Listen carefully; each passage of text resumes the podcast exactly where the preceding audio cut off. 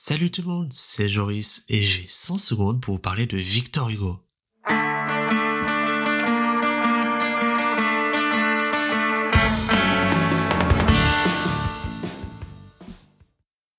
Voilà un homme que nous connaissons tous. Vous avez certainement lu une page écrite par Victor Hugo, que ce soit pour le plaisir ou dû à un devoir de Madame Vincent 5e.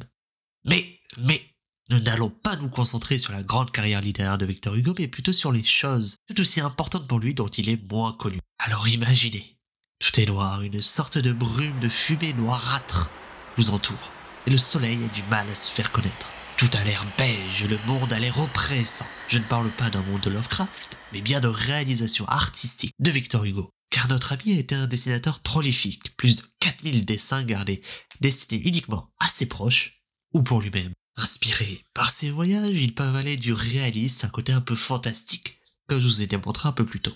Des décennies avant que les surréalistes commencent à se faire connaître, il utilise déjà des techniques bien à eux. Grattage, pochoir, ou bien encore des tâches artistiques. Il est même bricoleur pour ses peintures, utilisant tout ce qui lui tombe sur la main, comme du dentifrice ou même de l'oignon brûlé. Victor Hugo fut aussi un politicien qui évolue de monarchiste à républicain convaincu. Son républicanisme fut d'ailleurs une des raisons de son exil long de 19 ans dehors de la France. Un opposant remarqué de l'empereur Napoléon II, il s'oppose à la censure qu'il subit, à la misère comme on peut le sentir dans Les Misérables en organisant par exemple des repas pour les pauvres, agit pour le droit des femmes en prenant la présidence d'honneur de la Ligue française pour le droit des femmes, mais reste quand même un fervent croyant en Dieu.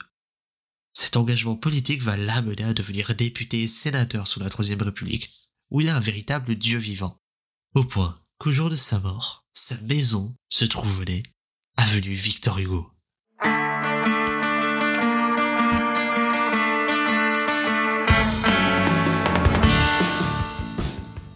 Merci à vous de m'avoir écouté, vous pouvez échanger avec moi sur les réseaux sociaux, le site est aussi disponible. Ce fut un plaisir de parler avec vous alors, à la prochaine fois.